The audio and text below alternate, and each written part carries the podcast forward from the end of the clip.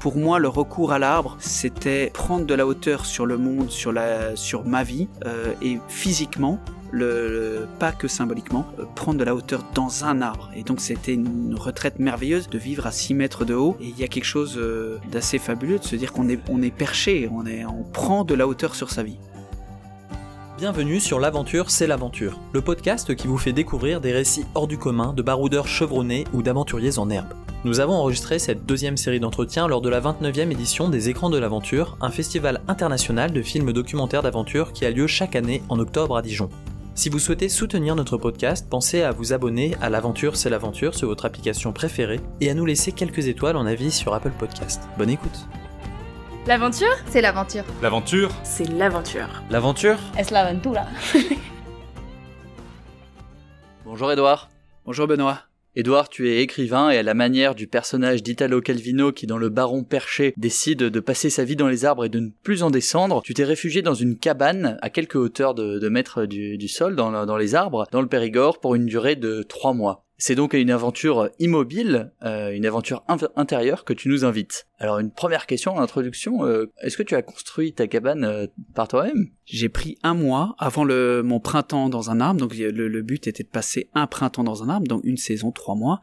Mais avant, j'ai pris euh, à la fin de l'hiver un mois pour construire ma cabane. Euh, C'était assez fabuleux parce que j'avais les moyens euh, d'un adulte pour construire un rêve d'enfant. Et donc ma cabane est une sorte de grande volière perchée à 6 mètres euh, dans un chêne, dans le Périgord noir, comme tu disais, dans les vallons du, du, du Causse, la, la fin de, de l'Auvergne. Et j'ai euh, passé un mois à mettre une plateforme d'abord, euh, des gros rondins, un plancher, puis ensuite des vitres, puisque la cabane est toute vitrée, c'est une sorte d'orangerie aérienne. Euh, Il y a des vitres à 360, j'avais acheté 12 fenêtres euh, d'occasion, voilà. Et ensuite un, un toit avec des tuiles de bois. Donc c'est quelque chose de... de c'est une, une- une sorte de cabine de bateau, une sorte de chalet. On est entre le chalet et la cabine de bateau, c'est petit, ça fait 6 mètres carrés. J'ai un lit euh, mezzanine, une petite terrasse, euh, et j'ai un trou dans le toit pour sortir et observer la canopée, observer l'arbre. Donc je peux sortir sur le toit, m'asseoir sur le toit et, et, et ob- euh, faire les observations que je voulais faire pendant ces, ces trois mois. Et c'est à quelle hauteur? C'est à 6 mètres, alors la, la, la plateforme est à 6 mètres, et ensuite quand je sors sur le toit, je suis à 9 mètres de, de haut. Génial. Est-ce que tu avais des compétences de, de menuisier ou quelque chose d'autre? Ou est-ce que n'importe lequel de nos éditeurs pourrait se lancer euh, dans une telle construction? Alors euh, j'aime euh, bricoler de mes mains. Je suis pas du tout menuisier, mais j'aime j'aime le bois et j'aime bricoler. Donc j'ai réussi à faire quelque chose euh, à mon étonnement d'ailleurs. Mais comme j'ai été euh, agriculteur pendant quelques années euh, avant de planter la ferme, ce qui ce qui a fait suite à, à- l'arbre était la suite de de, de cette aventure. euh, j'ai eu l'occasion sur la ferme de souder, de bricoler, de faire mes barrières, de brebis. J'avais fait un, un parc de contention pour les brebis et pour le troupeau. Et d'ailleurs, c'est un fait étonnant, c'est que je, je me suis resservi de toutes les barrières que j'avais utilisées et des piquets en acacia ou en châtaignier que j'avais utilisés pour le troupeau. Et par souci de écologique et par souci de euh, reconstruction et de, de réutilisation de, du- du- de la matière, euh, j'ai transformé mes barrières à brebis et certains de mes piquets euh, d'acacia en cabane. Est-ce que euh, tu peux nous expliquer ce que tu recherchais à travers cette retraite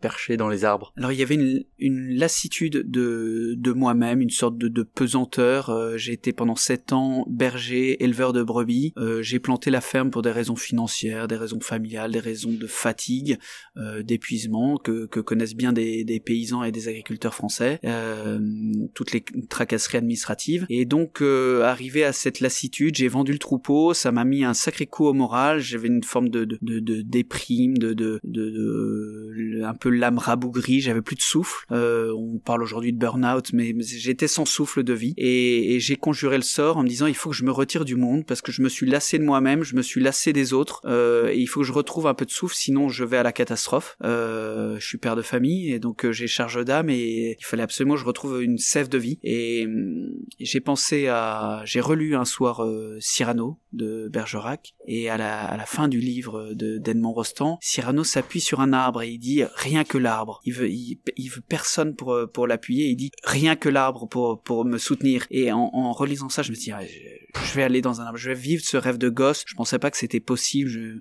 Pour moi, la cabane c'était mes 12 ans quoi. Et puis voilà, mais non. Et je me suis dit allez, J'ai euh, bientôt 40 ans, je vais aller me retirer du monde, observer la nature et essayer de retrouver cet enchantement du monde et de l'émerveillement en passant du temps dans un arbre, dans une forêt, avec la faune et la, et la flore que j'ai observé, qui était la plupart de mon activité, c'est-à-dire l'observation, l'émerveillement. Et est-ce qu'il y avait un, une raison particulière qui motivait le choix d'un chêne comme arbre dans lequel se réfugier? Alors il y a une raison euh, symbolique et presque mythique, c'est-à-dire le chêne c'est la force, et j'avais besoin de cette force euh, parce que j'étais à bout de force euh, et donc euh, j'ai demandé au chêne euh, sa force sa puissance euh, ça c'est sur le plan je dirais symbolique. Maintenant le chêne aussi parce que j'étais dans une forêt qu'on appelle une chênaie euh, c'est la forêt dominante en France et, le, et, et c'était les, les arbres les plus forts de cette forêt étaient des chênes. Donc techniquement, celui qui m'a offert le, le, les branches pour mettre mon nid d'oiseau, pour mettre ma cabane, le, mieux charpenté, c'était c'était les chênes. J'ai cherché dans les chênes, j'ai regardé aussi les hêtres, mais euh,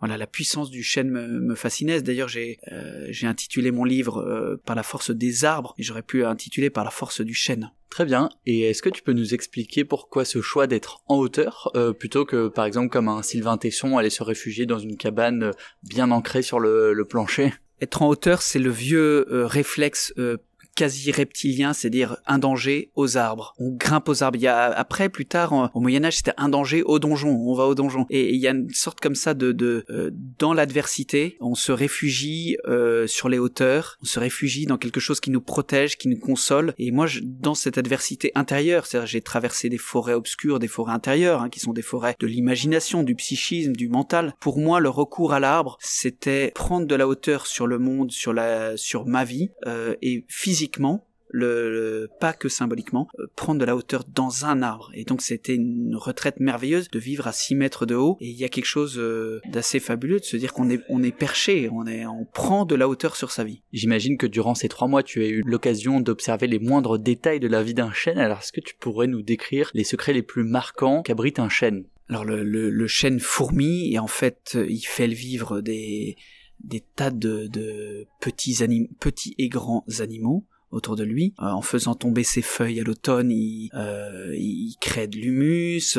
Euh, en, se couvrant de feuilles, il accueille ou il attire la pluie. Il, il est climatiseur. Donc il a toutes les fonctions de l'arbre merveilleuses que j'ai pu observer. Deux émerveillements assez fabuleux, c'est quand j'ai posé une loupe de botaniste sur l'écorce euh, du chêne, euh, je suis tombé sur les lichens et les mousses et j'avais l'impression d'être dans des coraux euh, d'îles merveilleuses avec des, des, des, couleurs et je suis tombé sur un petit un petit escargot minuscule qui s'appelle le, le closili qui vit dans l'écorce du chêne. Donc ça c'était un enchantement. Et puis j'ai aussi lu l'enchantement des bourgeons, le, les, les, écailles qui s'ouvrent, les, les, la petite feuille qui est le qui, qui naît avec son son son velours, ça c'est ces, ces petits poils de soie qui qui s'est du gel de l'hiver. Euh, je passais mon temps à observer et, ensuite il y a eu autour de l'arbre la faune euh, et la flore euh, que j'ai également observé plus à la jumelle parce que j'avais établi une sorte de petit royaume, mon chêne était le roi et il y avait un, royaume tout autour. Et donc là c'était j'ai vu quasiment tous les animaux de la forêt française. Donc les chevreuils qui dominaient et qui étaient devenus une compagnie régulière qui venait dormir au pied du chêne voilà qui venait faire leur couchette tous les soirs au pied du chêne mais les, les blaireaux j'ai vu un renard, des lièvres, beaucoup d'oiseaux évidemment, et j'ai eu la chance de, euh, de croiser le, le chemin d'un loriot, qui est un oiseau jaune. Bien sûr, les, tous les passereaux euh, euh, communs euh, de, des forêts françaises, les, euh, des pinsons, euh, une, une, griffe de à rouge-gorge, des mésanges, mésanges charbonnières, mésanges bleues.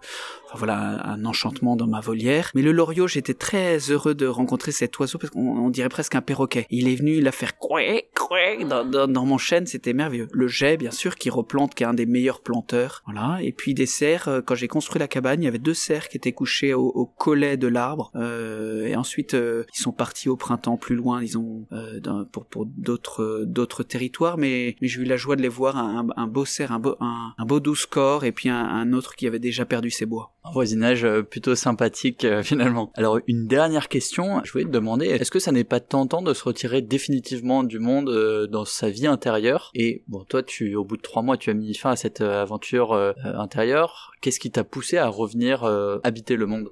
Ce qui m'a poussé, c'est par le réenchantement du regard, euh, essayer de retrouver un regard, une, sorte de fraîcheur, non pas de naïveté, parce que quand on perd ses illusions sur les hommes et sur soi-même, euh, la naïveté est perdue et il faut retrouver euh, une forme euh, d'espérance dans cette désillusion. Euh, et donc j'étais dans un tunnel noir, je voyais pas pas d'étoiles au bout du tunnel et je pense avoir euh, revu ce, ce sentiment d'étoiles, du moins c'est un, un, un, peu d'espérance à travers le, le, le, cet œil qui se qui s'est réaffûté à la beauté de, de la forêt des arbres.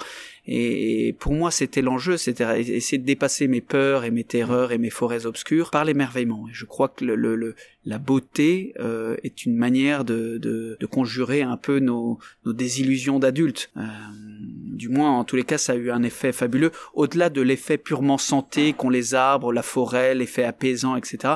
Pour moi, c'était un effet psychique, un effet mental. La, beauté m'a consolé, mais elle a permis de aussi euh, dépasser un peu mes désillusions d'adulte. Edouard, j'aurais des tas d'autres questions à, te poser sur ce beau récit, mais comme on se rencontre dans le cadre du festival Les Écrans de l'Aventure et que dans deux minutes, trois minutes, ont lieu les, les résultats, les nominations des, des films primés, euh, on va mettre euh, fin à cet entretien. Et donc, j'invite tous les, les, auditeurs à lire euh, ton, ton roman Par la force des arbres. Je te remercie, euh, beaucoup, beaucoup, Edouard. Ouais, merci Benoît. À bientôt en forêt ou ailleurs. Avec plaisir.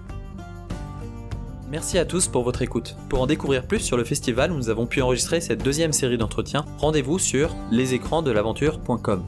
Et si vous souhaitez soutenir notre podcast, pensez à vous abonner à l'aventure c'est l'aventure sur votre application préférée et à nous laisser un avis avec quelques étoiles sur Apple Podcast. Enfin, si vous avez un récit à nous faire partager, n'hésitez pas à nous contacter par mail à l'adresse contact@celaventure.fr. À très vite pour une nouvelle aventure.